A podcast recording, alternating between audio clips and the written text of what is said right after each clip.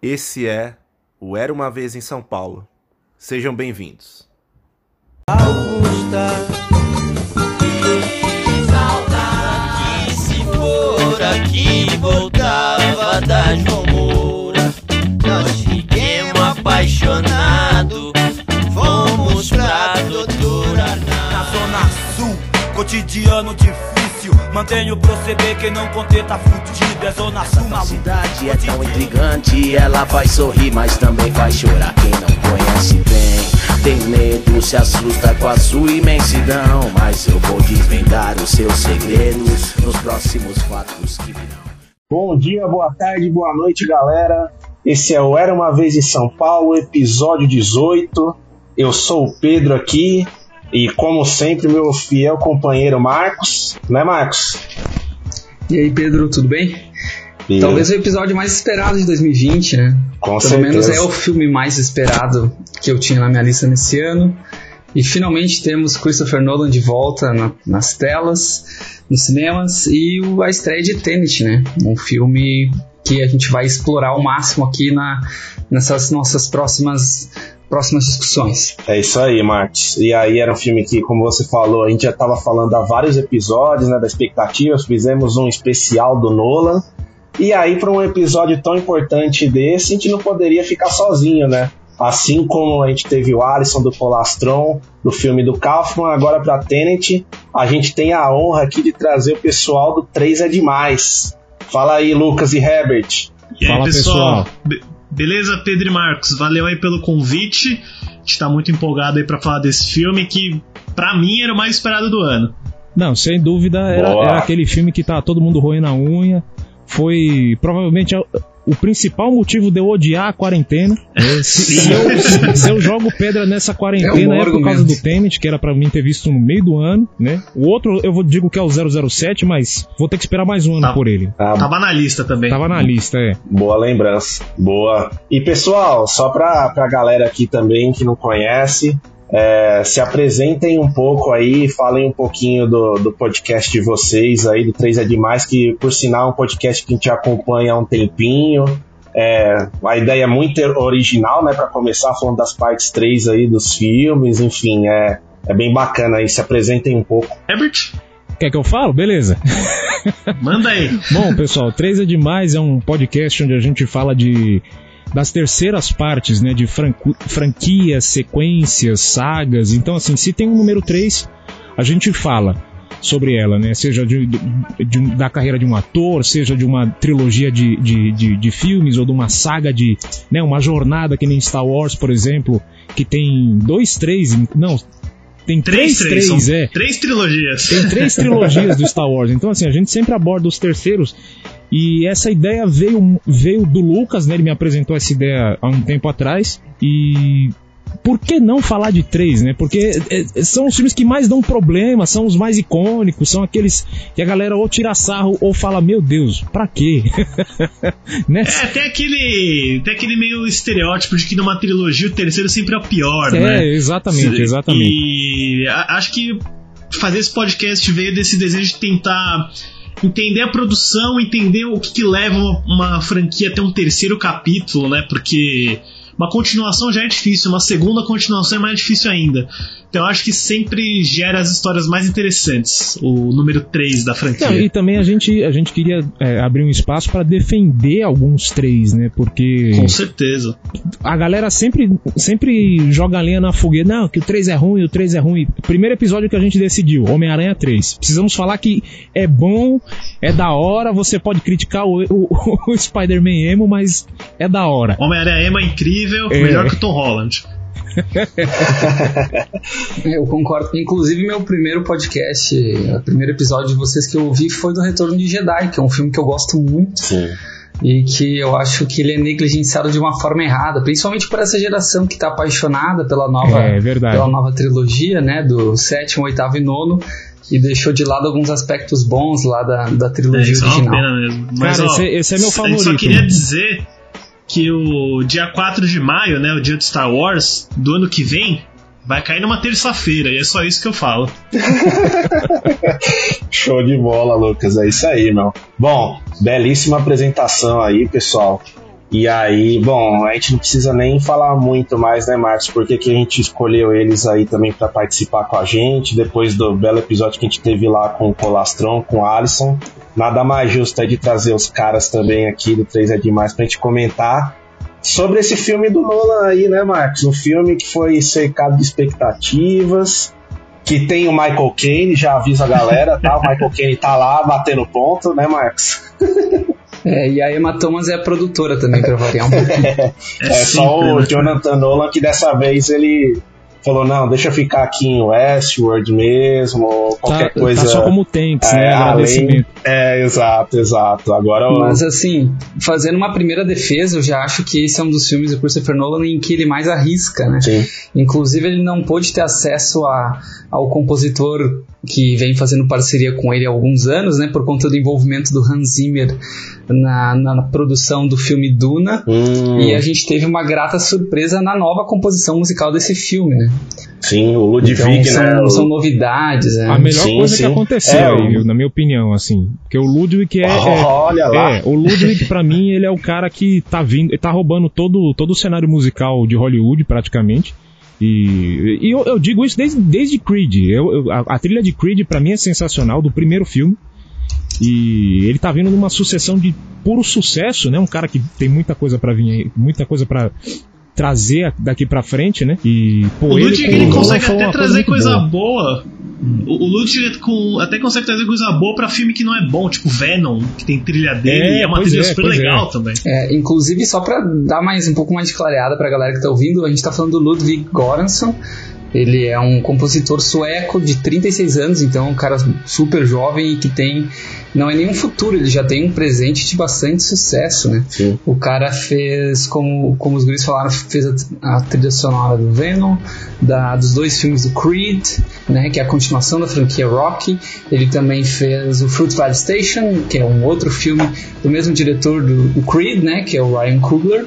E o, o trabalho dele mais aclamado, mais famoso, é a composição feita por o Black Panther, né, por Pantera Negra, que inclusive foi, foi vencedor do Oscar. Cara novo já ganhou o Oscar, né? E eu também acrescento aí, Uhum. gente, a trilha dele pro The Mandalorian, né? A série de Star Wars. Que Ah, puta, essa é série aí incrível a- a eu preciso terminá-la, essa série. Nossa, é, é fantástico. Eu, eu vi acho que uns 4, 5 episódios, não terminei a primeira temporada ainda. Deu pra ver o Baby Yoda lá.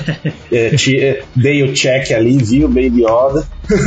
Mas é, é fantástica mesmo, assim, a série.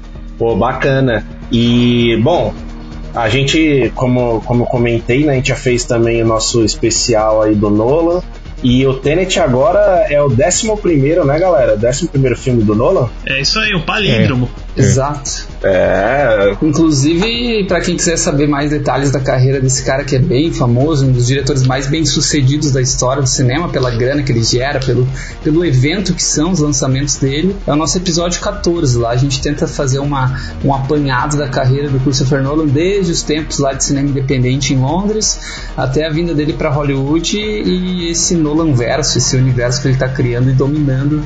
Ah, o mundo com, com o dinheiro da Warner no bolso. exatamente, ótima lembrança, Marcos. Ali foi um episódio que deu trabalho ali, mas acho que ficou um resultado bem satisfatório ali, deu pra gente trazer nossos pontos e trazer todo esse apanhado aí da carreira desse diretor aí que, enfim, já dispensa comentários, né? Bom, mas adentrando um pouco aí no, no Tenet, né, antes de a gente começar a falar das nossas impressões do, do filme e tudo mais, é, acho que vale a pena também te falar um pouco do, do que cercou, né? Esse filme, toda a expectativa, o filme que viria a marcar a retomada aí do, da indústria hollywoodiana, né? Pós-pandemia, pós-pandemia não, que a pandemia não acabou, né? Mas assim, na retomada, digamos assim, né? Das atividades.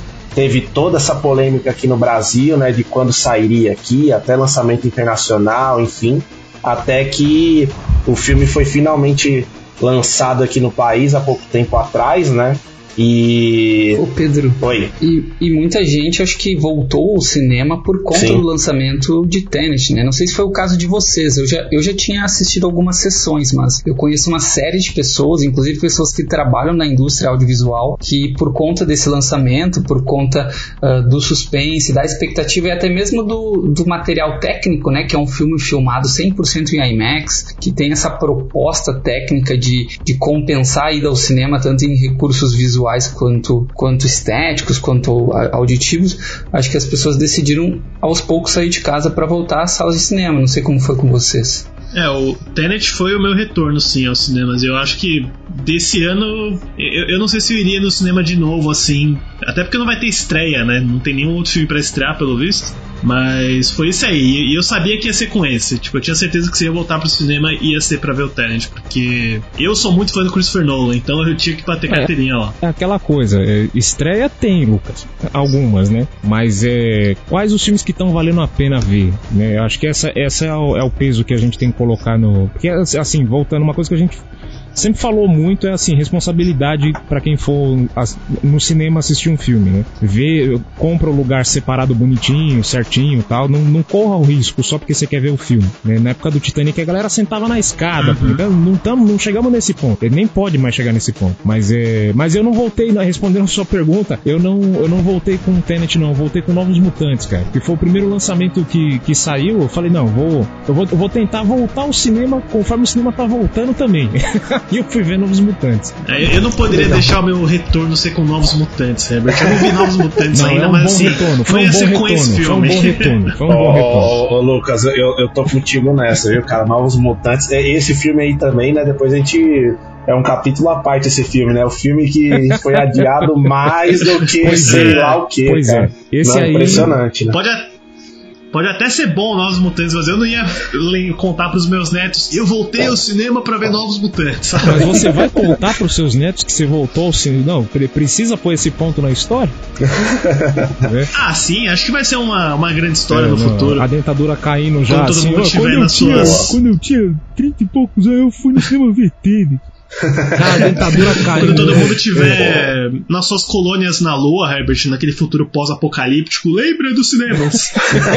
pois é, pois é. Todo mundo Uau, implanta o eu- chip do filme na cabeça. Mas eu tô, eu, eu, eu tô, eu tô com, com o Lucas aí nessa. Eu não tinha visto ainda nenhum filme, né? O Marcos já tinha visto alguns antes. O- A minha reestreia também aí no, nos cinemas foi também com, com Tenet.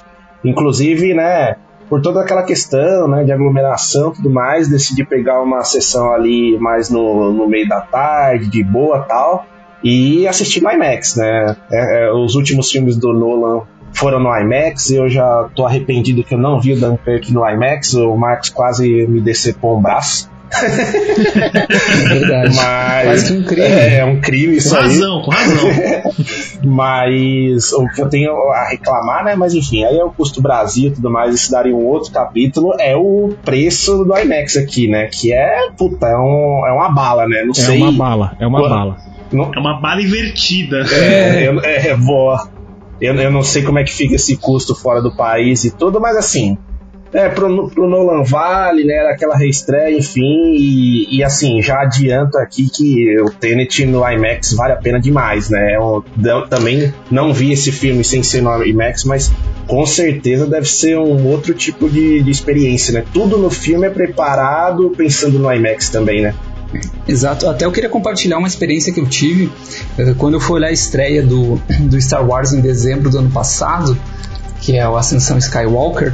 Eh, passou, de- passou assim, começou um trailer que na verdade durou 5 minutos, que foi o prólogo do Tenet. Ah, eu lembro sim. muito bem daquela sala de Star Wars lotada, né, pra, por conta da expectativa da estreia, do encerramento da nova trilogia, e eu devo admitir pra vocês que eu não vi tamanha tensão e atenção à tela durante o Star Wars como eu vi naqueles primeiros cinco minutos do Tenet, porque realmente o prólogo, né, a cena do teatro, ela é muito interessante, ela trabalha muito bem a trilha sonora do Ludwig e tem um trabalho de, de cena de ação de altíssimo nível, então Uh, ali já tu já começa a sentir um pouco da vibe, da ambição do filme. E desde que eu assisti esse prólogo, né, eu que sou uma pessoa que não assisto trailers dos filmes, que eu tenho grande expectativa para não tomar nenhum um grande escape do enredo, eu lembro que eu fiquei com isso. Assim que será, irei, fui e felizmente foi uma ótima experiência. E Marcos, é engraçado porque o, o Herbert ele, ele foi assistir Star Wars e ele, e ele me falou, cara, passou o prólogo do Tenet. Na sessão que eu tinha ainda não tinha passado. E eu fiquei desesperado, eu comecei a roer as unhas. Aí o que, que eu fiz, né? Comprei o ingresso pro Star Wars só pra ver o prólogo, depois eu fui embora. É sério? É sério. Que loucura, cara.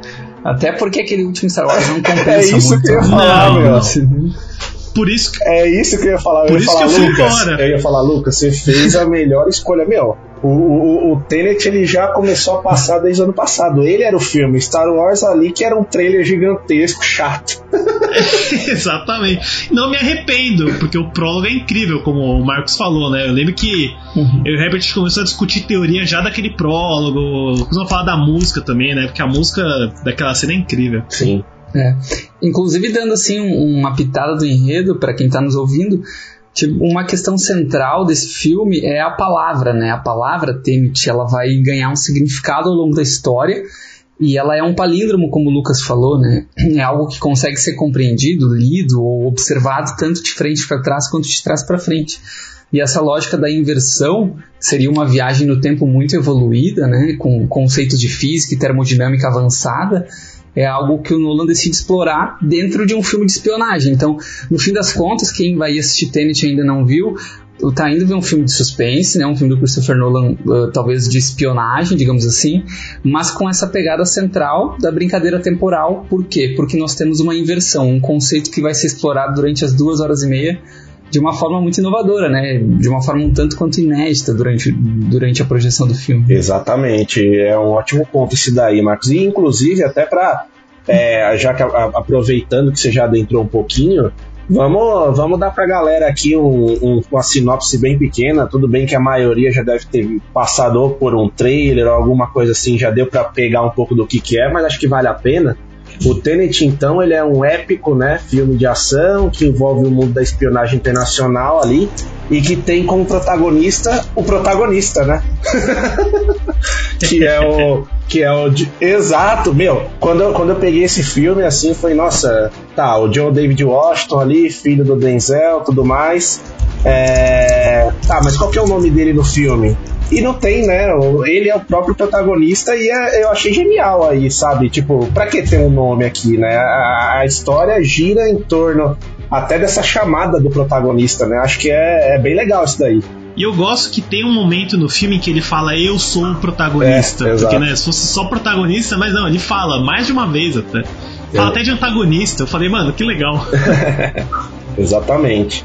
É, e bom, acho que a sinopse é mais ou menos essa mesmo, né? Então a gente tem aquela questão da, da CIA, a- toda aquela questão de inteligência e, e tem como pano de fundo ali uma, uma defesa ali frente a uma possível terceira guerra mundial e tudo mais, mas enfim, ao longo das duas horas e meia de filme a gente vê que é muito mais do que isso, né, pessoal? É, eles descre... É. Eu lembro que eles descreveram como uma uma guerra fria quântica, né? Que então é uma- é uma guerra temporal. E só de ouvir esse conceito você já fica meio intrigado, né? Eu devo compartilhar com vocês que eu vi duas vezes esse filme e na primeira eu acho que como a maior parte do público fiquei muito empolgado, muito estimulado, muito ansioso até para tentar resolver aquele puzzle, encaixar aquelas peças e dar conta de tanta cena de ação e de tanto diálogo ali com certos mistérios. Então eu saí do cinema menos satisfeito, né? Eu saí um tanto quanto carregado de coisas incompletas. E na segunda vez eu consegui ver o filme de uma forma muito mais calma, analisando as relações entre os personagens, até valorizando certas relações que no começo pareciam muito frias. Então eu diria que as pessoas que gostaram do filme uma primeira vez ou que vão gostar, vale a pena até dar uma segunda chance, porque a gente vai acabar assistindo com muito menos estímulo emocional e com uma capacidade de análise bem melhor, curtindo muito mais os aspectos técnicos e até narrativos do filme. Com assim. certeza. Eu, eu, eu tive, eu tive uma coisa sim- similar, Marcos, que quando eu assisti o filme, eu tava tão empolgado em ver o filme, cara, que eu falei, putz, peraí, eu preciso me distanciar um pouco de, de- de- do, do todo, assim, porque você vê que tem uns furinhos, assim, beleza, a gente vai entrar mais em detalhes sobre isso, mas é, são furos que não deveriam ter. sabe? É uma coisa meio. Ficou meio perdido a, a, a coisa no meio da empolgação, assim. Nossa, que cena de ação legal. Nossa, tá em reverso. Nossa, não sei o quê. Aí, de- depois que eu olhei e falei, não, peraí, deixa eu me distanciar, deixa eu olhar isso de uma maneira mais. é, é, já que o Nolan gosta dessas coisas certinhas, né? Assistir de uma maneira mais inteligente. Aí eu vi que, na verdade, tem uns furos. é, eu, eu quero chamar de furo, mas não é furo, né? Te- Tem, tem umas liberdades criativas dele lá que, pra mim, não passaram direito, Uhum. assim. Cara, quando- a, a primeira vez que eu assisti, eu, eu fiquei muito perdido em várias coisas assim. Tipo, e- eu considero esse o filme mais complicado do Nolan, mais complicado que Memento, até que Eu concordo, Interestelar. eu acho bem mais complexo. E chegou uma hora do filme que eu fui só a Clemens Poese, né? Não tente entender, só sente. Ótima Falei, vou lembrança. só sentir então, cara.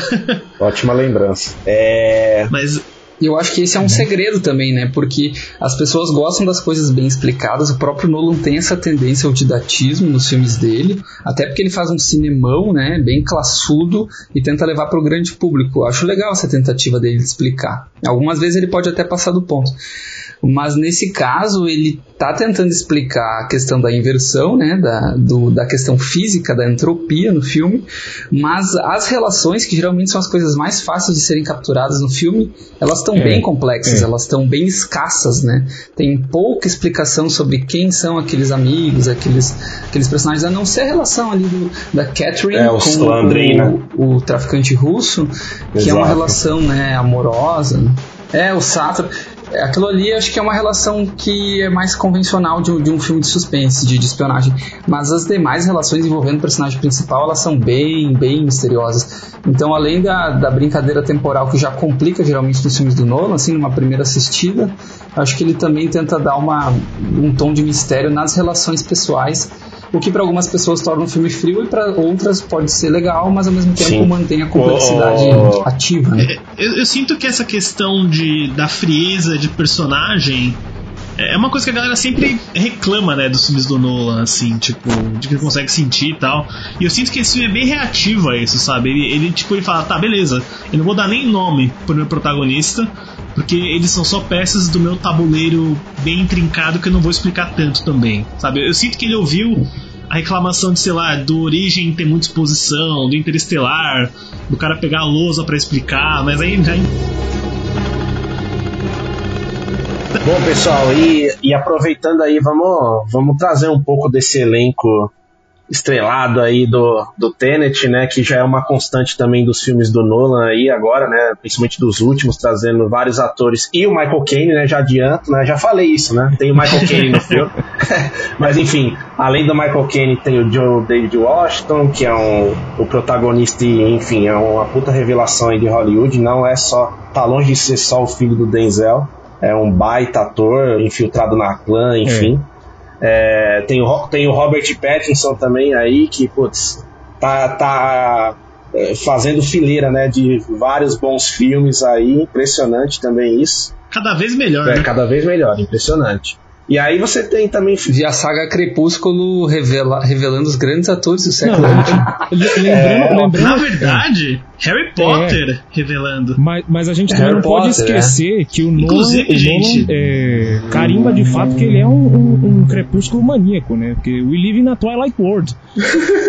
we live in a Twilight World. filme da Twilight World. verdade. Porra, que baita referência, meu. Não, mas na real é que eu acho que o Nolan é um grande fã de Harry Potter, porque esse filme tem três atores de Harry Potter aí no meio. Nossa, é É, verdade, real, né? real. Tem a Clemence Poise também, né? Que ela era do Harry Potter. O, o- o- aí tem o Robert Pattinson, né? Quem mais? O, o Kenneth Branagh também? O Kenneth Branagh, nosso querido Gilderoy Lockhart. Nossa, é verdade. É, é verdade. Esse filme tem tanta coisa, não tem o Harry Potter, tem um James Bond muito bom ali, É. porque a Priya tá fazendo perfeitamente a rainha da Inglaterra. Ó, eu, eu- eu- eu já, eu, já, eu, já, eu já faço a campanha, tá? John David Washington, não interessa que ele não é britânico, ele tem que ficar na frente do Idris Elba pra ser o primeiro Bond negro. É isso que eu tô falando. Ah, eu já falo agora Mas aqui. já, mas já confirmaram lá a mocinha E- já e outra- como 007. Mas ela não vai ser a 007, né? Ela vai ser naquela história. Hum. Não é que ela vai ser a, a Hum, protagonista dos interessante. próximos filmes. Outra, o- Outra coisa também curiosa aí do Michael Caine que o Pedro, o Pedro vive falando, aquela cena do, do almoço ali entre o Sir Michael Crosby e o protagonista do filme, cara, com um humor britânico muito refinado, né? Acho que eu adoraria ver, tipo, o, o Nolan dirigindo uma comédia ao estilo de Kingsman, só que uma comédia mais classuda, assim. Eu queria ver o Nolan. Eu queria ver o Nolan dirigindo um musical, porque eu acho que dá pra fazer aquela coisa grandiosa com IMAX, com vários figurantes cantando. Ia ser interessante. né? Mas nada do muito sentimental, assim. Tem Cara, algo mais, mais Nolan precisa fazer um E, terror, aliás, mano. Quero ver gente- ele explicar anjos e demônios da, daquela maneira científica dele lá. Vai ser uma Ia ser tipo o príncipe É, das sombras tipo do isso. Carpenter.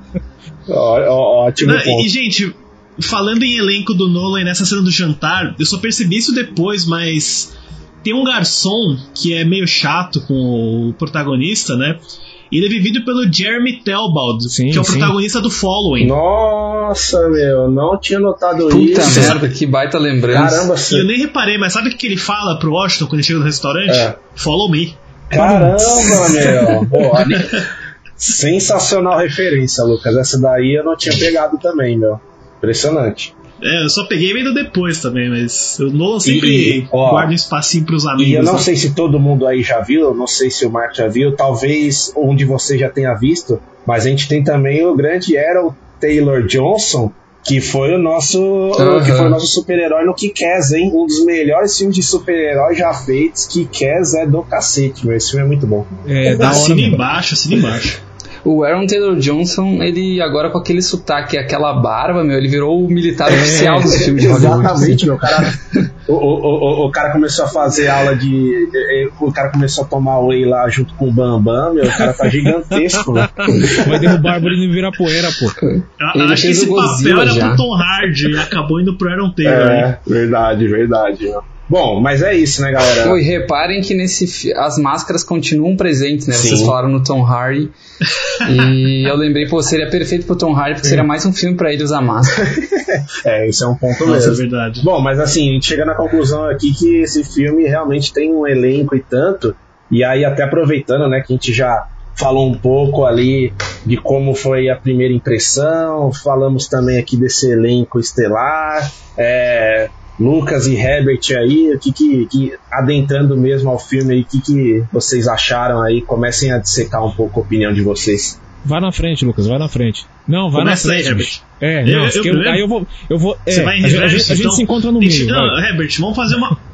Vamos fazer uma pista temporal, tá? Eu fechou. vou pra frente, você vai pra trás e aí vai tudo se, se encaixar. Então você Ah, começa a falar vai, Eu, gostei do filme. Mas. Não, então, gente, eu, eu, eu gostei do filme. Eu acho que assim, eu tava tão ripado pra esse filme que acho que não tinha como eu não gostar, sabe? Acho que na minha cabeça eu já tinha visto tanto trailer, tanta coisa que eu falei, mano, eu vou gostar desse filme. E beleza, eu curti, eu fiquei surpreso porque metade dele é literalmente um filme do James Bond. É tipo, até, até o Washington inverter a primeira vez, é tipo, mano, é um filme 007 strip down, sabe? Totalmente Bond, eu tava gostando muito.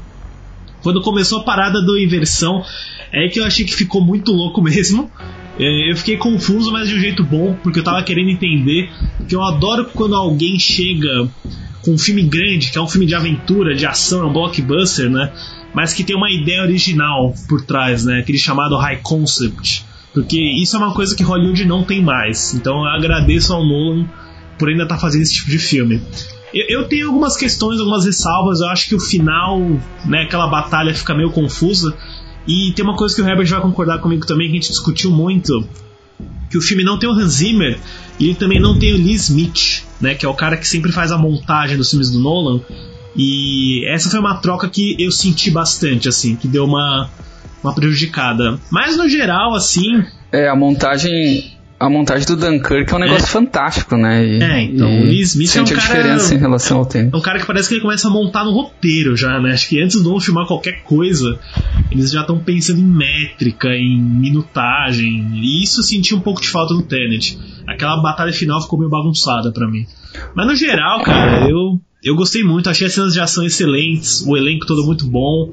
Não é dos meus preferidos do Nolan. Na verdade, se fosse fazer um ranking, ele estaria um pouco mais pra baixo, mas como eu gosto de todos os filmes do Nolan, tá Mas tá valendo, tá valendo.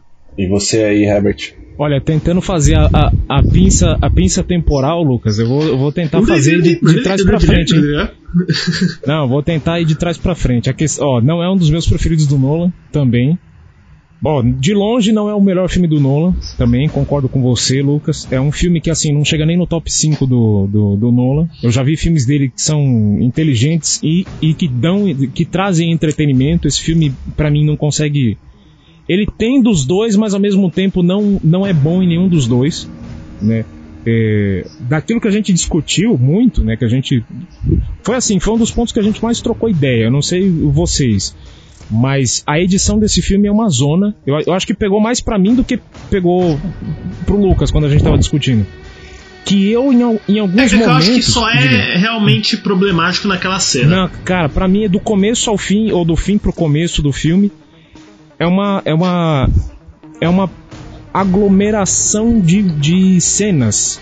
Eu não senti uma, uma sequência, eu não senti uma, um suspense. é, é, é, eu- eu- e aí, até elogiando por esse, por esse lado, o suspense que eu pegava de algumas cenas era por conta da música do Ludwig que estava de fundo e a atuação do pessoal, porque eles entregavam alguma coisa ali em cena que eu não podia contar com a reação de alguém para compreender, entendeu? Então ficou. É, é, para mim ficou muito perdido isso na, na questão da montagem. Agora, é um filme desses que cê, ah, tem que levantar e aplaudir o cara de, de ter feito, porque é, desde a concepção do roteiro, a ideia, lógico, ninguém nunca para pra fazer um filme ruim, todo mundo tem a melhor intenção de fazer um filme. E esse filme tem, a- acho que, a das melhores intenções possíveis, né? Porque é, é, ele usa do artifício mais antigo que existe no cinema, que é só você inverter a imagem, né? O, o, o, o filme em si, já que ele filma fisicamente, ele só inverte o quadro. E, e, pô, você colocar que as pessoas conseguem se movimentar de trás pra frente de uma maneira linear, eu acho o conceito muito bom. E eu tava muito, muito ansioso pra assistir o filme, né?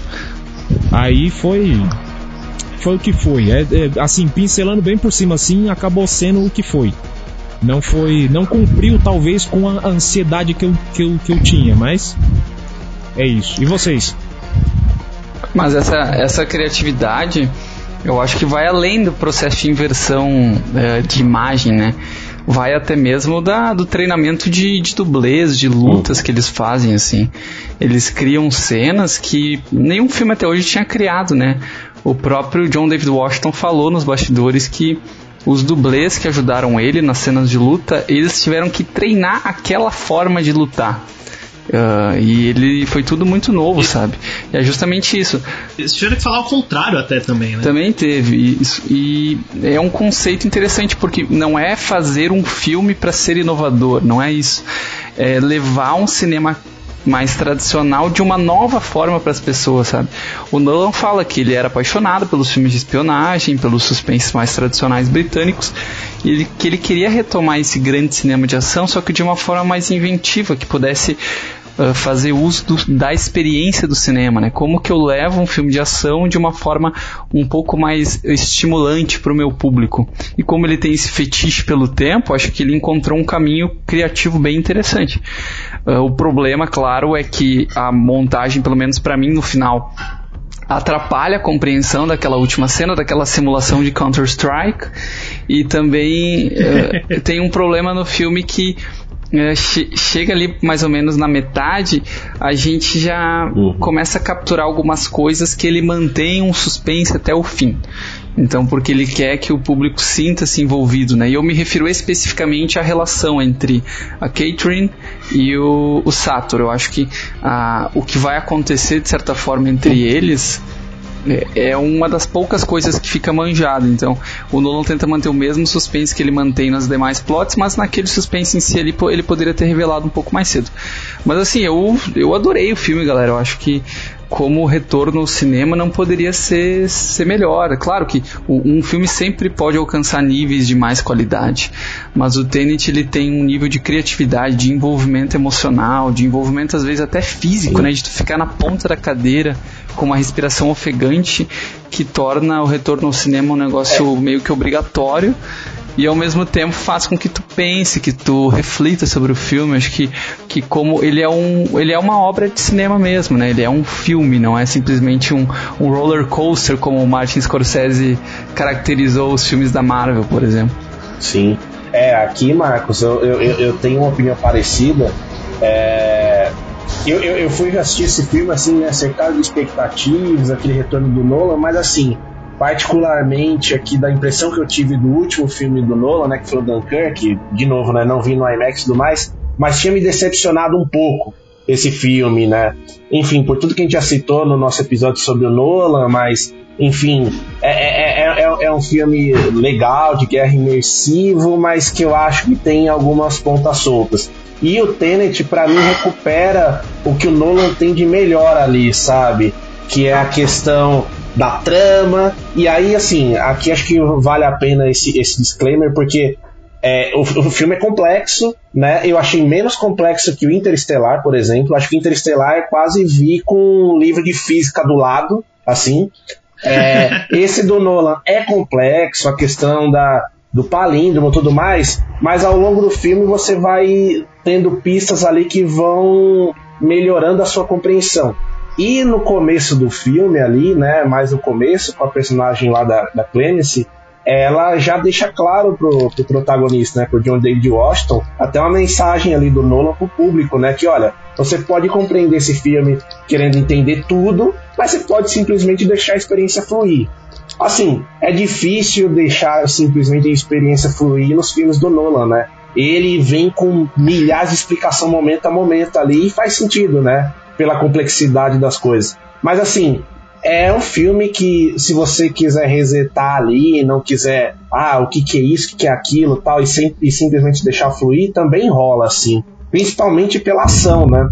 A experiência do IMAX, as sequências de ação ali no aeroporto tal, putz. É, a é, cena de é, entrada, né? É, é exato, é, de tirar o fôlego ali, né? De tirar o fôlego, aquela coisa que prende. Tudo bem, a gente tem muito daquela questão, putz, voltamos pro cinema agora, tudo vai nos seduzir, né? Digamos assim. Mas a experiência é muito, muito bacana e os atores puxam, né? Agora sim, trazendo também um pouco do que aí sim incomodou, por exemplo, eu acho a química do, do, do personagem do John David Washington com Robert Pattinson muito boa, né? Os dois estão muito bem, aquele bate-bola que eles fazem ali, andando na rua, encontrando uma solução pro outro, falando tudo mais. Você fica São brother, né? É, você fica com aquela pulga atrás da orelha, putz, esse personagem do Neil é estranho, será que ele tá do lado certo, tá do lado errado, será que ele joga duplamente? Você não vai entendendo, né? Você fica sempre de olho, né? No personagem e tudo mais, mas a química deles é boa. Em compensação, o Kenneth Branagh eu acho um ator fudido, assim, eu acho ele um cara muito bom. Só que eu, eu acho o personagem dele fraco. Vou concordar filme. com você, hein, ele, ele é aquele vilão até. É, até aquele Eu so... concordo também. Então, aquele, aquele sotaque dele até me incomoda. Eu achei ele um pouco canastrão, sabe? Demais ali. É... A, e a personagem da assim, Cat eu acho interessante, mas, a, mas assim, lógico, não quero dar muitos spoilers aqui também, né, pra galera, tudo mais que ainda vai assistir, mas eu acho que a química dos dois não funciona muito bem. E se você vai comparar a química entre os protagonistas ali, o John David e o Robert Pattinson, aí a gente tem uma diferença muito grande ali, né, de bate-bola, assim. Não sei o que vocês acharam nesse ponto. Ah, sim, eu acho que assim, primeiro, o, eu acho que o Sator é um ponto fraco mesmo. Eu acho que assim, o Nolan gosta muito de James Bond. O Sator foi tipo assim, mano, tá muito Roger Moore esse vilão aqui, tá ligado? Era Roger Moore, muito. Quando o cara começa a falar que é Deus no final, é aquele discurso, ah, eu sou Deus, é. Mas, Too ó, much uma coisa mim, que eu, não precisava eu digo, assim, muito daquilo. Não precisa nem ir pro James Bond. O, o próprio Branagh, ele dirigiu um filme, eu acho que 2014, eu não quero, não sei o ano exato, ele dirigiu uma adaptação do, do, Jack, Jack Ryan, Ryan né? exatamente. É. E ele faz um vilão que é russo. E é exatamente o mesmo papel. Só que no Jack Ryan, ele, ele, ele rouba o filme praticamente, né? Um filme do Chris Pine. Ele tá que, se dirigindo, né? É, exato. Aí eu não sei até que ponto ele soube se aproveitar como diretor. Mas é, ele fez o mesmo papel, é o mesmo papel. Até esse discurso de ser Deus tem naquele filme.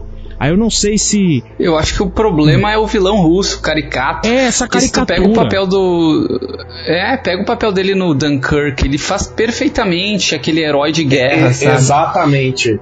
britânico. Exatamente, eu acho o papel dele no Dunkirk muito bom. E, e assim, falando bom. sobre a Catherine, eu acho que tem, tem um elemento da carreira do Nolan, eu gosto muito do Nolan, mas tem uma coisa que não dá pra negar muito bem. Ele não é tão bom com personagens femininas. Geralmente elas são tipo assim. Tá Geralmente elas tão plano. mortas. A, a, é a- a mal, da- a, a mal ori- da origem é, é bem escrito, cara. A, a esposa do DiCaprio no. Eu curto, Ela, eu curto. ela, ela é uma tá baita aterrorizante disso. É, é. Assim, mas, mas assim, Mas, ela é geral, só um elemento concordo. da história que tá bem de baixo ali, sabe? Ela não é tipo uma força ativa, ela é uma força mais reativa. Apesar dela ser um, um bom conflito, né, para aquele mundo. E de novo, o Nolan tem aquela aquele vício de ter a esposa morta em algum momento, né?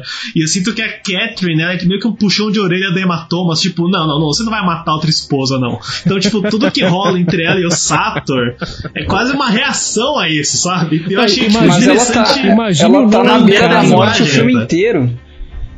Ela é a pessoa que corre risco de É, morte o filme inteiro e fica mostrando a facada na barriga o filme inteiro. É verdade, né? É, é, dá a impressão que o QR Code dela é a, é a cicatriz, né? Ela, Mas assim, galera, eu, vou- eu concordo Na que o Nolan tem um problema com as personagens femininas, porque quando são bem escritas, elas acabam não sendo o centro do filme. Só que eu acho que a atriz nesse filme, a Elizabeth Debicki, ela manda muito bem, porque Ah, ela tá num papel frio, muito oprimida pelo marido, né? Ela sente uma repressão enorme, ela tem que internalizar muito sentimento e ao mesmo tempo ela tem poucos momentos de escape desse sentimento, né?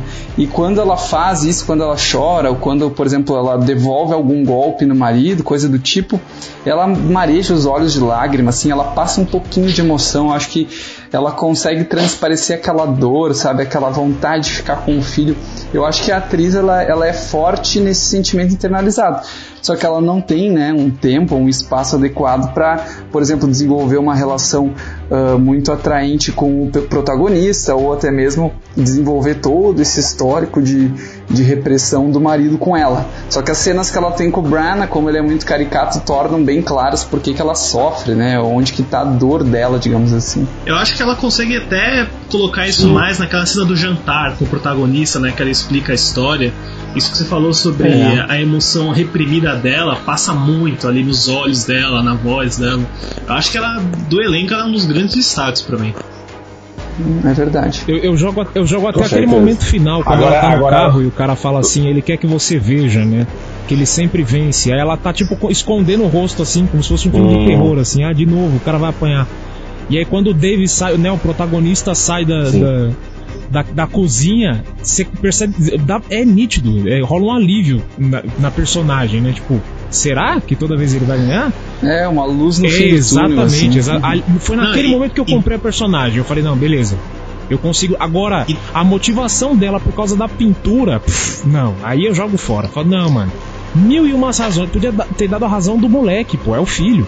Né? Ah, você quer ficar com É, o ela filho? não tá presa no marido por conta do, do- da, Da pintura, é por conta do filho. É, então. Agora o Nolan fica insistindo, né? Não sei o que, a pintura. Ó, eu vou te denunciar por É causa que a da pintura. pintura, Ah, você precisa da da pintura só pra você bater o avião no aeroporto, cara. Ah, que maneiro. Que cena maravilhosa. É, essa é, essa é. É, não importa o motivo, Nossa. ele bateu o avião no aeroporto, é isso que eu quero ver. Não, e, e, olha, olha, vo- vocês, vocês trouxeram um ótimo ponto aí também, galera. É, duas coisas que eu ia destacar logo em sequência. Como o Nolan não usa CGI e ele manda muito bem, né? É tipo tudo físico. Olha, ele apresenta aqui, ó, galera. Não tem computação gráfica aqui, não, tá? Aqui é tudo cinema verdadeiro. Tudo bem, ele tem um puta de um orçamento por trás pra fazer também, né? Mas assim, é muito legal, né? A gente vê um cara como esse que poderia se usar de CGI à vontade, Michael Bay da vida. Graças a Deus o Nolan não é o Michael Bay. Mas assim, é, isso é muito legal. E a outra coisa é que esse filme é lindo, a fotografia, né? O Hoyt Van Hoytman é assim, sensacional, É né? muito bonito É, mesmo. chovendo molhado aqui, os filmes, o- os filmes, né? A cinematografia desse cara é absurda, mas o filme é muito bonito, assim, visualmente. Aquelas cenas no mar, né? Enfim, a- no aeroporto. É um filme que o, o contraste de cor ali salta É um muito. filme bem mais colorido umas- em comparação a outros do Nolan também, né? E ele filma de um jeito que você pensa, Sim. tá, eles estão realmente lá na costa da Itália, eles estão realmente no topo do prédio. Você vê que Não dá pra Isso. fakear com CGI. Não é um filme dos irmãos russos, sabe, gente? É eu verdade. trouxe, Herbert, eu E- e trouxe russos gente- pra cá. Não, não precisava trazer, não, cara. Não precisava trazer. E, e tem gente que, que tem 200 milhões de dólares na mão e não faz isso que ele faz, entende? Que opta pelo mais confortável Exato. e torra os 200 milhões.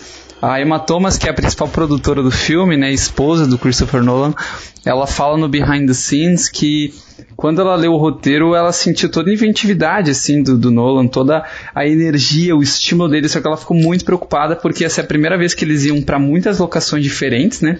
Que eles filmam na Costa Malfitana, eles filmam na Noruega, em uma série de lugares. E também ela precisava arranjar alguma forma de ter um espaço de aeroporto para poder destruir um Boeing 707. Então, como que ela ia conseguir fazer isso? Não, porque pra vocês terem ideia, o, Não, Ten- o. Dunkirk é um filme de 100 milhões de dólares. É um valor até baixo comparado com outros blockbusters que nem filme da Marvel. Sim. E na tela, parece que Dunkirk custou muito mais do que Vingadores Ultimato, por exemplo, sabe? Que é um filme de sei lá quantos milhões. Então é Verdade. realmente a praticidade, né? Como ele realmente faz as coisas de verdade, como o cara usa, né? Tipo, você põe dinheiro na mão de quem sabe gastar. E aí o negócio fica bom mesmo. É, e assim, ó, a gente, o que, que a gente percebe aqui também, né, de todo mundo? Putz, todo mundo tem suas ressalvas com o filme e tudo, mas assim, a gente vê as qualidades do Nolan, né? A gente vê que ele é um diretor empenhado e tecnicamente muito bom, né? E ele tem melhorado no roteiro também, né? Acho que o Jonathan deu umas aulinhas pra ele ali, ele tá isso melhorando aí, cada vez isso mais aí eu também. preciso discordar Agora, um pouco, Pedro. Eu é- acho que o Nolan tá. tá é, so- so- minha, É. Meu ponto de vista é assim: o Nolan tá se tornando um cineasta mais completo do que ele era antigamente. Né? Pla- é, é, falando de plasticidade de um produto que ele tem que entregar aqui a um filme, é, Tenet tá anos luz do que Insônia, por exemplo, né? do que Amnésia, em relação ao filme, ao, ao produto que ele tem que entregar afinal pro público. Entretanto, Até a origem, eu acho que ele é mais bem resolvido visualmente Sim, que a origem, sim. né? Que tem essas ousadias. Concordo, concordo. Agora, em relação a roteiro em si, a especificidade do roteiro, eu acho que o Nolan tá caindo numa graça dele em que tudo que ele escreve, ele se acha o cara. Ele, não. Mano, o carro vai capotar de trás pra frente. Genial. E escreve, tá ligado? E, e- vai, e parte pra essa. E, e eu, eu sinto isso dele desde o Interestelar, assim. Beleza que é um baita de um filme cabeça, mas ele parece que ele escreve já falando assim, não, esse vai ser o próximo épico de, do cinema. Eu sou foda. Né? Assim, eu não sei, é uma visão minha do, do- de, de como tá vindo a, a trajetória dele. Inclusive, a trajetória dele do, do A Origem pra cá. Porque a, o A Origem é o, é o, é o, é o cume, é o ponto, é o máximo que ele chegou de, de, de cinema pra mim, de assim, de, de produto e, e cineasta, roteiro, atuação, tudo. Tudo que ele conseguiu trazer de experiência tá no A Origem. É o melhor filme que ele, Ele já escreveu fez. sozinho a origem. Escreveu só é 10 anos no roteiro, desenvolvendo, né? Mas é. Mas enfim, só, só queria dar esse ponto assim, porque eu, eu acho que o Nolan tá se tornando um cineasta melhor, só que tem algumas coisas nele que tá começando a falhar, entendeu? Que nem- eu queria ver o Nolan experimentar. é Beleza que ele já fez isso com o Begins. Mas catar um roteiro de um terceiro, entendeu? Ah, deixa eu tentar só dirigir dessa vez. Ver como é Sim. que, a gente, como é que eu Não, vou me o- sair nisso aqui, entendeu? O próprio Insônia não é dele o roteiro, né? É, E não, um é, não, remake é que já o Insônia é um também. remake, é. é. É, é, mas o. É, mas o Insônia também é um capítulo à parte, né? É, uma, é um ponto, ah, na minha opinião, baixo ali também do Nolan, né? Ele pegou muito ali a toque de caixa, né? Tava começando, né? Ele não pôde botar as É, mãos o- de o fato filme ali. É que eu acho que vai se Soderbergh, tornar né, cada velho? vez. Eu acho É. que vai ser cada vez mais inviável para ele trabalhar com roteiristas assim. É a problemática dos grandes diretores. São poucos que conseguem conciliar isso, como o caso do Scorsese. Né? O Scorsese ele não escreve, ele, ele tem o texto de apoio de alguém e ele resolve na conversa com os atores. Só que no caso do Nolan, como tudo é muito meticuloso, explicado e complexo, ele acaba, acho que querendo ter um domínio também do texto. Então, talvez a solução mais imediata para ele seja trabalhar com o irmão dele mesmo, que é um ótimo roteirista que dá uma segunda visão, porque ah, as tentativas É. isoladas dele ele acaba correndo Exato, riscos maiores, exato, né? Como no caso exato. do Tenet. assim.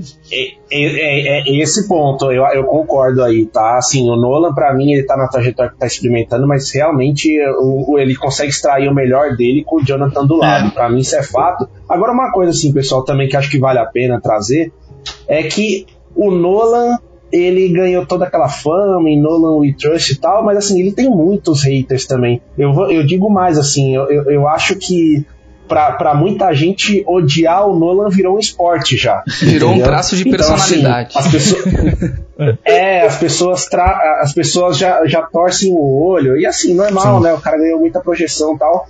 Mas é, eu acho que a gente tem que ver esse filme sem preconceito, sem olhar, olha, é o Nolan, mais uma invenção uhum. do Nolan, uhum. não sei o que, sabe? É, eu acho que tem, a gente tem que dar esse benefício, porque é, é, é o caso do Tenet para mim, assim, ele tem os seus pontos negativos, mas você vê que é um diretor que que ah, tá cara, eu né? acho que assim, mesmo que seja só tipo um cara nova invenção, ah, que bom, cara. Que bom que tem alguém ainda que é um, é um autor, sabe? O Nolan, ele é um dos poucos sim, autores, sim, ainda mais de sim. blockbuster que a gente tem. Que vai, se você vai ver um filme grande no cinema, ele não é mais de autor, ele é de uma marca. Ele é da Marvel, ele é da Disney, ele é de Star Wars. O Nolan é um cara que assim, ó, eu Você criei um negócio. só Disney. Você citou só Disney. é verdade. É porque o mundo é dominado pela Disney, né? Cara, não, não, nós vivemos não, sobre mas, a sombra do rato. Mas você pode dizer Vin Diesel, porque o Vin Diesel tem umas 30 franquias aí, né? Riddick, Velozes e Furiosos. É, um, é, o Vin é, uma, Diesel é uma marca É uma também. marca também, exatamente. Mas o Vin Diesel é um autor, tá? Ele lança até música, single, ele é um autor. É, não, não, não, não fala pro Vin Diesel que ele, que ele não atua bem, que ele fica puto, hein? Mas no isso. Guardiões da Galáxia ele é o melhor ator. Tá ele é o único que dublou em todos os idiomas. Tem que dar esse braço Tem que dar esse ele. crédito pra ele aí. Não, mas, mas ele é bom ator, sim. A galera. Mas é assim, você tem que pegar a carreira dele é, pré-Velozes e Furiosos ali. Ele fez umas coisas boas, pô. Tem um filme dele com Sidney Lumet, que é sob suspeita. Ele manda bem pra caramba como mafioso, pô. Então, Mas assim, agora, é. será que o Christopher Nolan chamaria o Vin Diesel ah. pra um próximo filme dele? Ah, eu, eu esse, esse eu assisto. Esse eu assisto. Olha. Ele ó, tá ousado, cara. Ele tá ousado. Ele ó, chamou. E, ele e, chamou John David Washington, Robert Pattinson. Ele tá mudando esse elenco. Não tem mais só britânico raiz. Assim. É, é, exato. Não, e outra coisa. Ele pegou o Aaron Taylor Johnson e assim, ele poderia ter pegado um cara na esquina ali que ia ser a mesma coisa, né? Tipo, eu gosto muito do Aaron, assim, principalmente, tudo bem, tô enviesado ali pelo Kick-Ass, que eu acho que é do caralho aquele filme e tudo mais, já falei isso. Mas o personagem dele ali é um personagem que qualquer um poderia fazer, né? É uma coisa meio. Ele tá ali e tudo mais, interagindo com o John David Washington, mas não, não, carrega aquela carga de atuação, né? Não sei é, se vocês concordam. Tem uma prova né? de que o é. Uma prova de que o Vin Diesel é. trabalharia com o Nolan, o Nolan chamou o cara do One Direction pra atuar com ele. pois é, pois cara, é. O Nolan, eu, eu tenho uma teoria. Styles, cara. Eu tenho uma teoria sobre isso que o Nolan chegou na Warner com o roteiro do Dunker e falou, ó, quero fazer um filme de guerra com uma hora e quarenta sem diálogo, não sei o que, vai ser mó cabeça. E o cara da Warner, o único jeito de eu aprovar isso é se você colocar o maluco do One Direction no elenco. E falou, tá. é, é. Mas o cara não prejudica o filme. O Stage tá bem lá, cara. É. Uhum. É. Sim, sim, ele, ele, ele manda bem, ele manda bem o... no filme. É, assim, acho que acho que que fica claro aí assim que tipo o, o, Nolan tenta de todos, o, todos os caminhos aqui, né? A, a, história é complexa, mas você tem um jeito de, de ver o filme também sem ficar tão vidrado assim na história. Você tem atores ali, alguns, né, que, enfim, a gente acha meio discutível ali a, a carga interpretativa, mas, enfim, todos têm um pouco ali de, de protagonismo, aparecem e tudo mais. Eu acho que, no geral, assim, é um filme que que, que você vê o esforço do cara ali para trazer mais um filme com a assinatura dele, é. né? Tá, tá longe de ser um filme a toque de caixa e com muita grana da Warner. Ô Pedro, e eu queria fazer um elogio também ao roteiro dele. Eu sei que tem furos e não é um roteiro perfeito como de um de roteiristas especializados, mas cara, ele tem umas punchlines muito boas nesse filme assim. Tem uma hora que acho que o Pattinson vira pro, pro protagonista e fala assim: Nós somos quem salva o mundo do que poderia ter sido. Tipo, ele larga umas pedradas, assim, sabe? Que às vezes é só frase de efeito, mas é, como é um filme com diálogos escassos, eu acho que pro grande público ajuda bastante a se localizar, sabe? Aquela hora que eles estão lá na bagunça do Counter-Strike, o, o Branahan tá falando assim, o vilão tá falando, ah, não, mas vocês lutam por um bagulho que vocês não entendem, uma fé cega, uma fé fanática. Aí acho que o protagonista fala assim: cada geração cuida da sua própria sobrevivência, eu quero fazer a minha parte. Entendeu? Então ele tá ali com essa lógica cética, britânica, individualista dele, e ele não deixa de trazer isso pro filme, entendeu? Mesmo que não tenha nada a ver com os personagens, ele, ele falou, não, eu tô escrevendo essa porra aqui, eu vou botar na boca do meu personagem e já É, era. é. Eu acho, eu admiro essa coragem, A melhor sabe? frase- apesar de às vezes não A fazer melhor sentido. frase do filme pra mim é quando o Washington entra na cozinha, antes de cair na porrada, ele fala: Eu pedi meu molho de pimenta há uma hora. Sim. Tem, tem uns sinais de humor ali, né, que Verdade. nem parecem do Nolan. Como você gostaria de morrer, velho? Ah, você escolheu a profissão errada. Aquele diálogo, inclusive, né, com, com bola na garganta, meu Deus do céu. Pesado, né, cara? Sim, sim. É, e, e aí assim, antes de a gente já entrar no- nos finalmente aí, começar a falar de nota, não sei o que vocês acham também, mas assim, o Nolan com todos os seus erros e acertos, mas ele vem mostrando uma trajetória ali, né, que ele, ele, ele tá nas cabeças, assim, né, dos diretores que conseguem trazer um filme que eu não vou dizer que é um cult, né, longe disso, mas ele traz um filme que, digamos, é cabeça, mas tem todos os elementos do blockbuster, assim como o Villeneuve está fazendo agora, assim como o Fincher faz isso também nos seus filmes. Todos esses diretores mais da nova geração que conseguem aliar o Tarantino, né, mas aí já é um pouco mais velho, mas que conseguem aliar essa questão do drama, do, do cult, do filme para ganhar o Oscar, mas que também não deixa de ser Ah, blockbuster, pra né? Mim é o melhor exemplo do que o Spielberg fazia, né? Quando ele tava mais pro cinemão mesmo, né? Ou do próprio James Cameron até, né? Acho que o Nolan é o perfeito contraponto de James Sim. Cameron, de caras É, que fazem é filmes comparação. grandes assim, mas com conceitos interessantes, com histórias boas, personagens legais, mas que assim. Nunca deixa de ser um espetáculo, sabe? E é aquele tipo de diretor que você, você compra o ingresso pelo nome, né?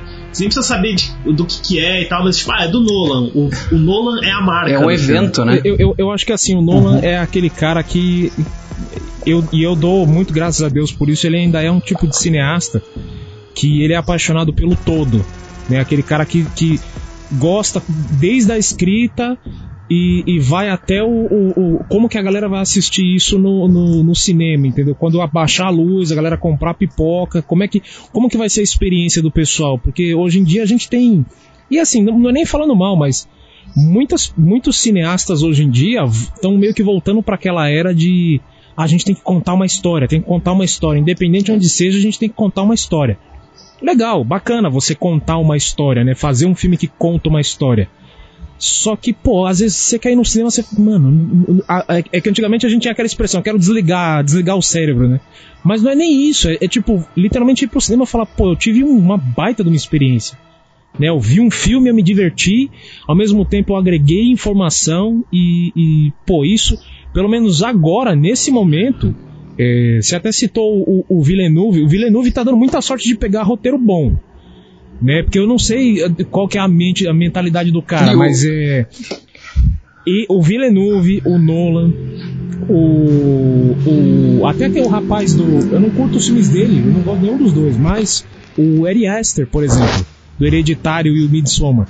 Eu não vejo um cara que tá tentando contar a história, eu vejo um cara que tá falando assim, não, eu vou fazer a galera ter um ataque psicótico na sala de cinema.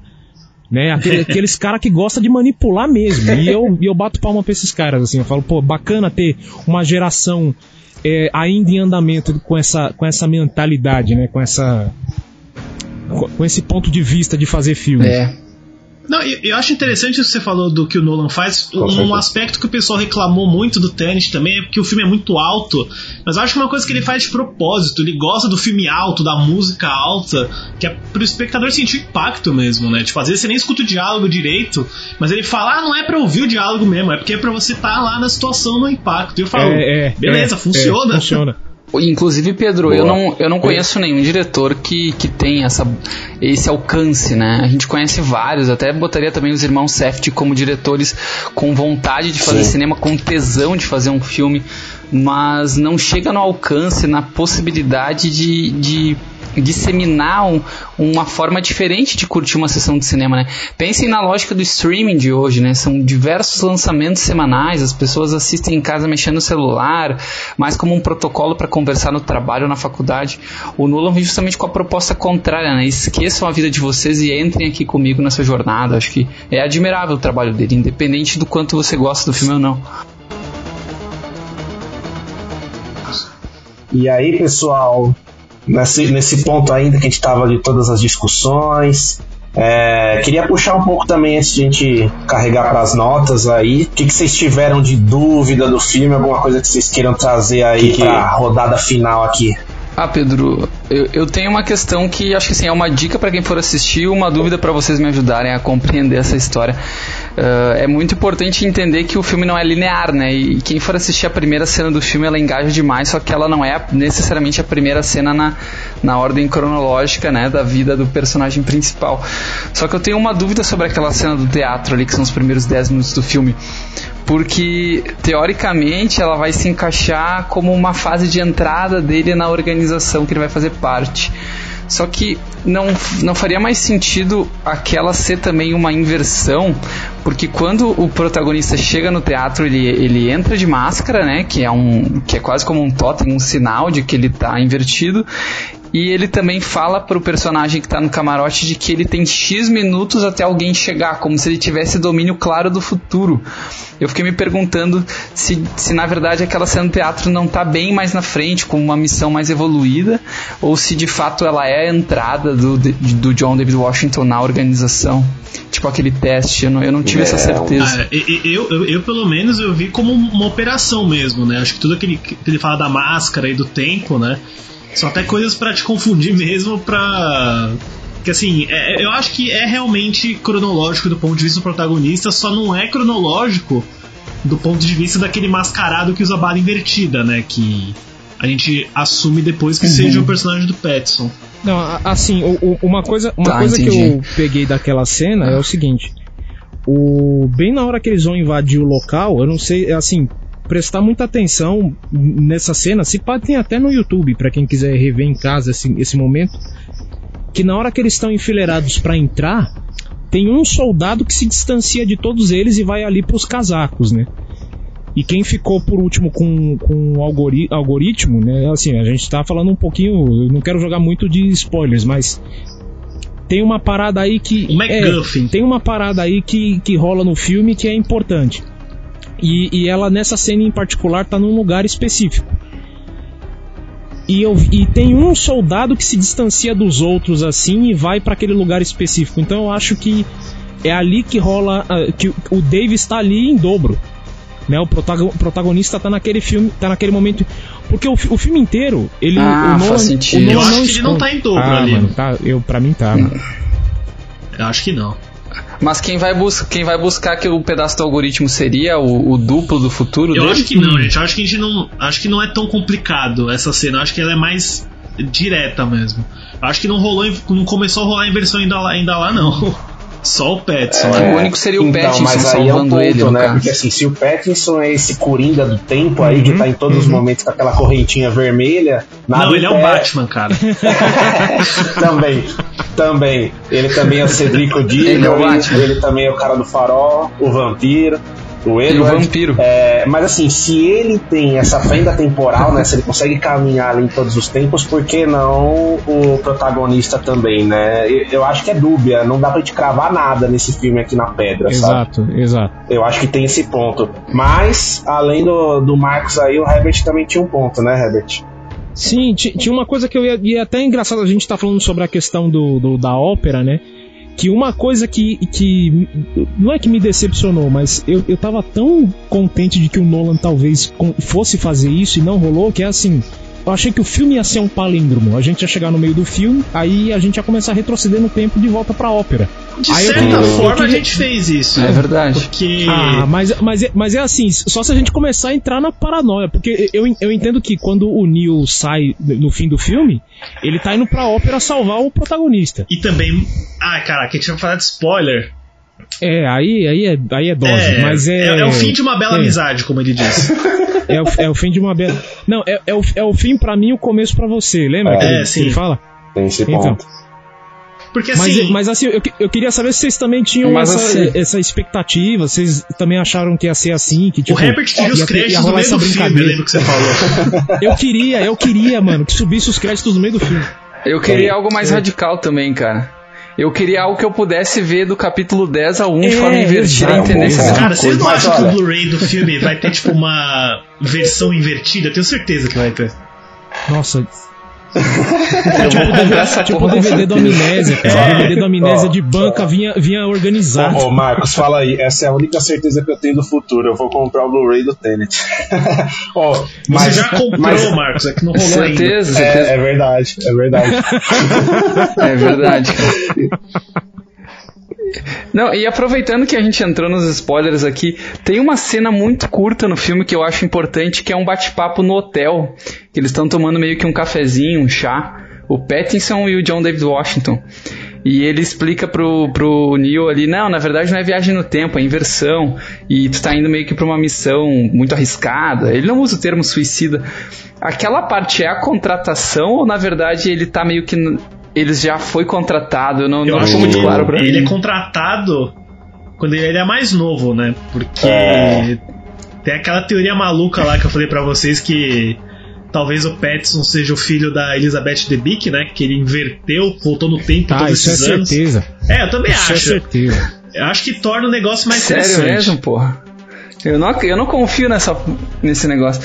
Mas isso faria sentido em, em que momento, assim? Qual a Não, diferença é- de idade que eles teriam? Ah, cara, mas aí, mas aí, mas aí a gente entra naquele ponto de que assim, e isso tá muito óbvio no filme que a gente não tem um- uma pessoa só, todo mundo tá em pelo menos é, é, cinco versões dela mesma ao mesmo tempo. Porque né? assim, gente, é, só Então, assim, complementando, é- Herbert, uma é. coisa que eu percebi quando eu revi é que naquele Hum. jantar do protagonista com o Michael Caine, ele fala que teve uma explosão Hum. naquela cidade soviética do Saturn, né? Enquanto rolava o Uhum, atentado exato. na ópera. Então aquela cena em que eles estão lá na batalha Counter-Strike, tá rolando o, o ataque na ópera também, simultaneamente. É, inclusive, eu, por isso que eu acho que o ataque da ópera não é a primeira, a primeira coisa, ela tá mais na frente. É, a, a, a conclusão que a gente chega é que esse filme ele vai virar um Dark logo menos vai aparecer um Jonas aí, né? Não sei se vocês viram Eu não Dark vi, aí mas também. eu tô ligado que ele é Não, o vai uma mundo. temporal. É, é, tipo isso. É, até, até tem, né? É, até tem a é. questão do avô, né? Não sei, não, É, o se eu não me engano, é o paradoxo do avô, alguma coisa assim, né? É. Agora sim, sabe um ponto, galera? Também, dado que a gente já adentrou um pouco aí também nos spoilers. É, vocês falaram dessa questão do filme ser encerrado ali no, no meio e, enfim, ter aquela inversão. Na verdade, na hora que a gente é introduzido mais a fundo o conceito de inversão, que é naquela parte da perseguição, né? O John David volta à perseguição de carro lá, que é puta, uma cena de ação sensacional. Mas eu achei aquele, aquela introdução dele no mundo lá invertido, reverso, eu, eu, eu achei meio fraca ali, sabe? Eu esperava um Ah, eu pouco também, mais cara. ali. Eu também. A- aquela, aquela questão da máscara, não sei, ali me quebrou um pouco. Eu tava esperando um, um pouco mais ali daquele começo. Eu falei, pô, na hora que ele entrar no mundo reverso aqui vai ser. Mas, mas- Foi legal a cena de ação em si, mas hum, não sei. Eu acho que poderia ter sido um pouco melhor a introdução ali nesse mundo reverso. Só que Cara, tá, Pedro, eu- eu, eu coloco isso na montagem, cara. Eu coloco culpa disso na montagem. Porque tem, Então- mo- tem momentos ali, só que você fica tão desnorteado com o que, que tá rolando, e é tão rápido, é tipo, não, tem que ir pro, pro, pro, pra perseguição. O mais rápido Ah, possível. eu defendo, Herbert. Eu Então. defendo porque eu acho que nesse momento, né, que é quando abre a porta e ele sai, Hum. o filme dá uma boa respirada ali. Ele, ele dá uma boa Ah, parada, porque você vê é. os pássaros, tem aquele detalhe dele pisando na poça em reverso. Eu acho que ali o filme dá uma uma contemplada. Eu queria ver mais daquele plano em que ele tá dirigindo o carro e ele vê a galera atravessando a rua de trás pra frente, sabe? Acho que eu queria ver mais interação de pessoas Hum. em Ah, reverso legal. nessa cena. Bom Sim. Talvez a gente ficasse mais ambientado, né? O que, que você acha aí, Marcos? Não, é, eu, eu concordo. Inclusive a Emma Thomas fala no Behind the Scenes que eles fecharam uma rodovia por umas três semanas pra fazer É, na aquela Estônia, cena. né?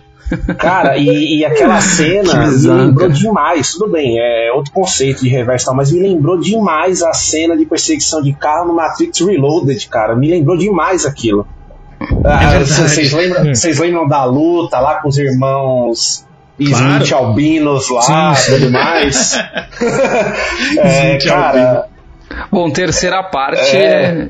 trilogias, na verdade, é com o Lucas É, e. Herbert. Não, só faltou, falou só muito faltou o Branagh pular em cima do carro, né? Não era É, efeito tipo isso, né? né? É tipo isso. É.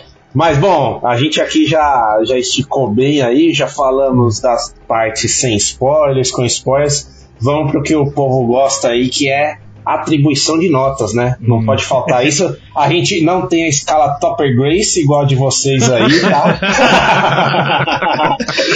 Mas a gente tem a nossa própria escala de 0 a 10 mesmo aqui do Era Uma Vez. Bom, vamos, vamos começar com os convidados aí. Lucas, Herbert, quem quer começar aí com a nota? Vai você, Herbert. Vai- não, vai, vai você, Lucas, vai você, que eu tô. Eu, eu, eu, eu sou. Eu, eu prefiro ficar no final, cara, pra não desanimar ninguém. Vai.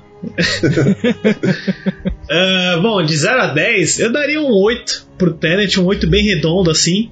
É, assim como o símbolo do infinito, né? Como não começa, não tem fim, é um 8. Nossa. Acho que tem.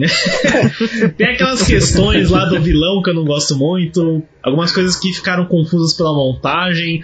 Mas no geral, pra mim, é, é o ensaio perfeito pro James Bond do Nolan que eu sei que ele vai fazer.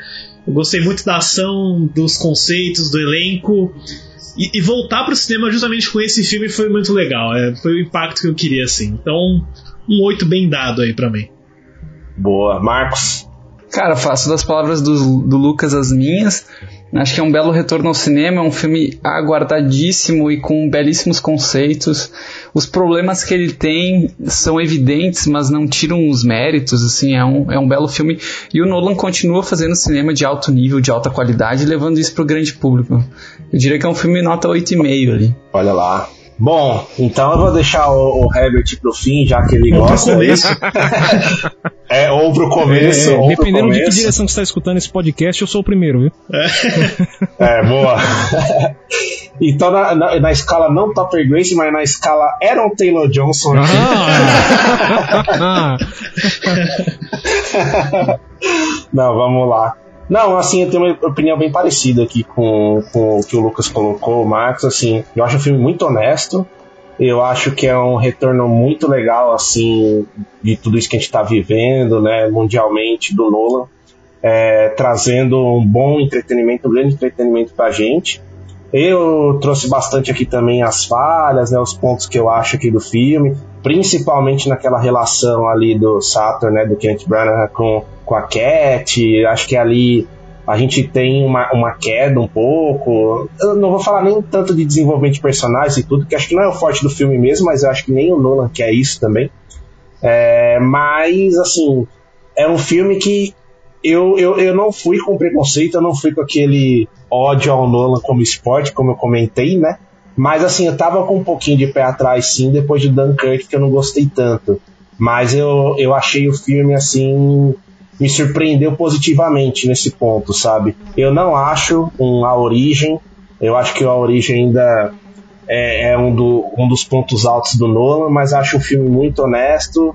Não tá no meu top 3 do Nolan, mas digamos que tá perto ali. Então eu vou cravar num 8 também, assim como o Lucas. Caramba, todo mundo dando 8? uma média boa, pô, é uma média legal. Eu, o que eu tenho a dizer na nossa escala recém-criada escala Aaron Taylor Johnson é um é uma ponta do Johnson no no, no, no, no 50 tons de cinza. É, essa é a minha nota. Ou no Não, Animais Noturnos, né? Que é quase uma ponta também. É, quase uma ponta também. Não, mas no, no Animais Noturnos ele manda bem.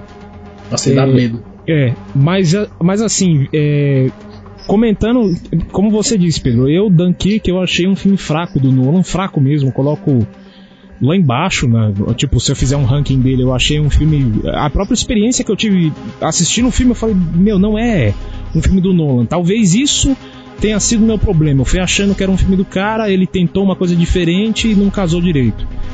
E aí eu falei, não, vamos ver se ele se recupera, né? Rola um fôlego, alguma coisa assim.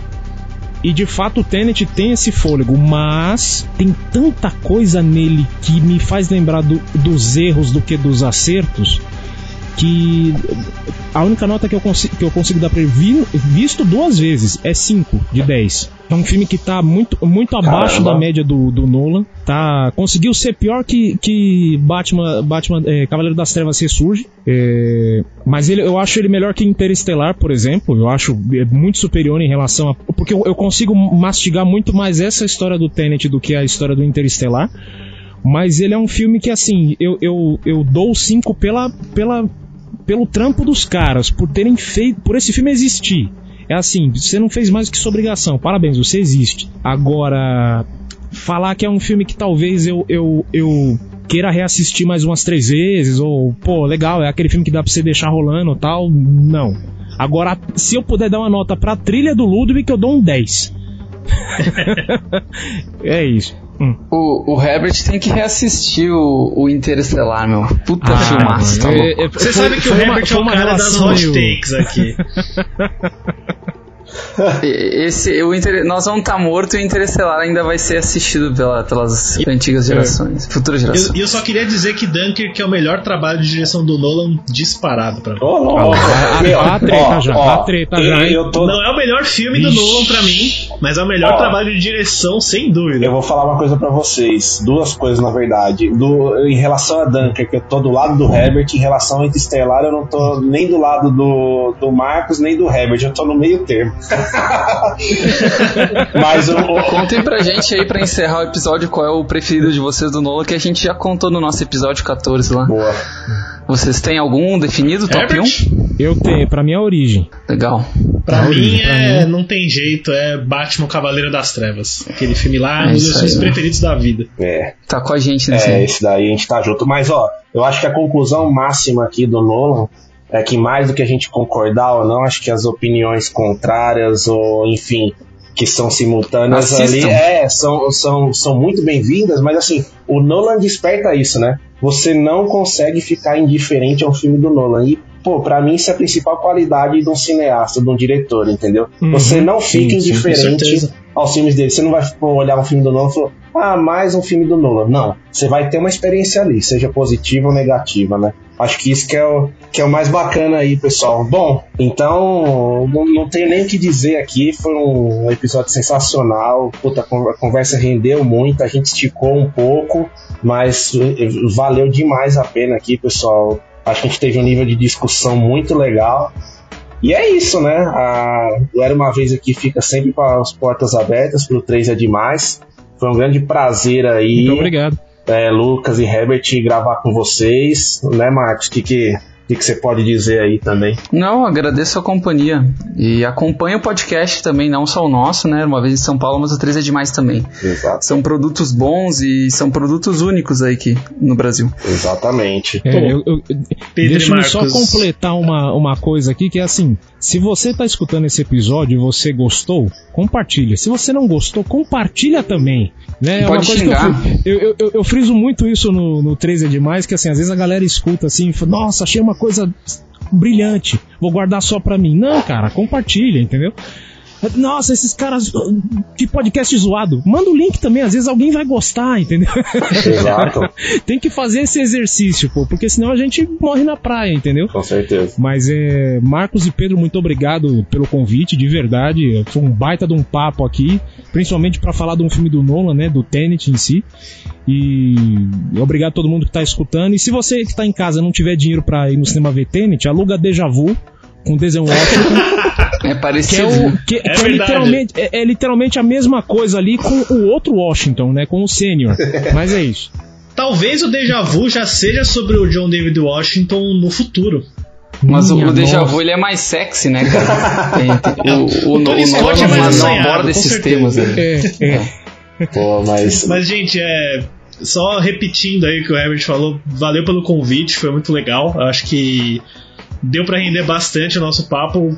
Com certeza, se vocês nos abrigarem, voltaremos aí. E também, né, sem spoiler, né? Mas não sei quando esse episódio vai ao ar. Mas em breve teremos aí o Era Uma Vez em São Paulo no 3 é Demais também. Estamos É bem empolgados verdade, aí. verdade. Boa, já estamos na expectativa aqui também. Bom, é isso aí então, galera. É, só reforçando aí, né? Escutem o 3 é demais, esse podcast muito inventivo, falando das partes 3 dos, dos filmes, é uma coisa pô, sensacional. Eles são muito corajosos porque Tem muita coisa boa também de parte 3, mas também tem muita bucha, que a gente sabe. e eles estão sempre lá, então, pô, é sensacional a iniciativa. E a gente pede para vocês aí, galera, também, como o Herbert comentou, é, compartilha, traga gente a, a, opinião de vocês sobre o episódio, ponto de concordância, discordância, e nos sigam nas redes, né, Marcos? Era, arroba era uma vez em SP no Instagram, no Facebook, enfim. No Spotify no também. Spotify, no Apple Podcast, no Google Podcast, em todos os outros canais que a gente tem lá também na nossa bio lá no Instagram, no Linktree. Só acessar lá e ver É onde isso a aí. gente está disponível. Certo, pessoal? E já que a gente elogiou tanto a trilha, vamos deixar uma música pra galera ouvir aí, Boa, então. exatamente, vale a pena aí. Herbert, Lucas, um Valeu. grande abraço aí, Marcos. Valeu, galera. Abraço, galera. Valeu. Valeu. Valeu, pessoal.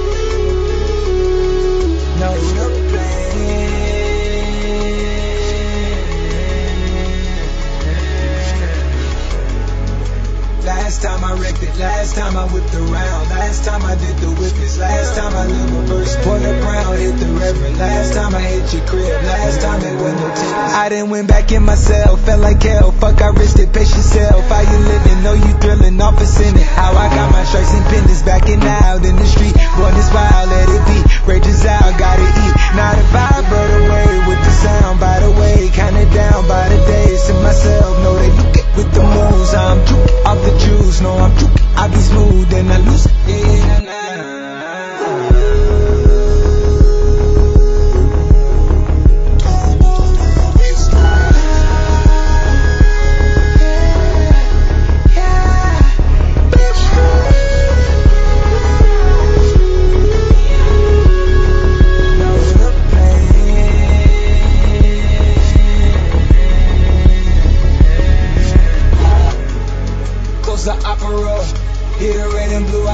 think got options up. I work cross the grind, map, I had to line it up. I be swapping on the waves, it's like a line of brush. Moving first on my turf, I'm out of line. I put in work, I draw the line and cross it first. I need the time, I need the search. It's just like wanting make it work. Skirt, skirt, in a verse. Skirt, skirt, run a land. Bow and jet, make it land. It's slow motion when I dance. In your eyes, I see your trance. I run away and then you prance. If I show the hideaway, will you hide out and let it blam? Ain't no time, I face the scams. Ah, I know. Yeah.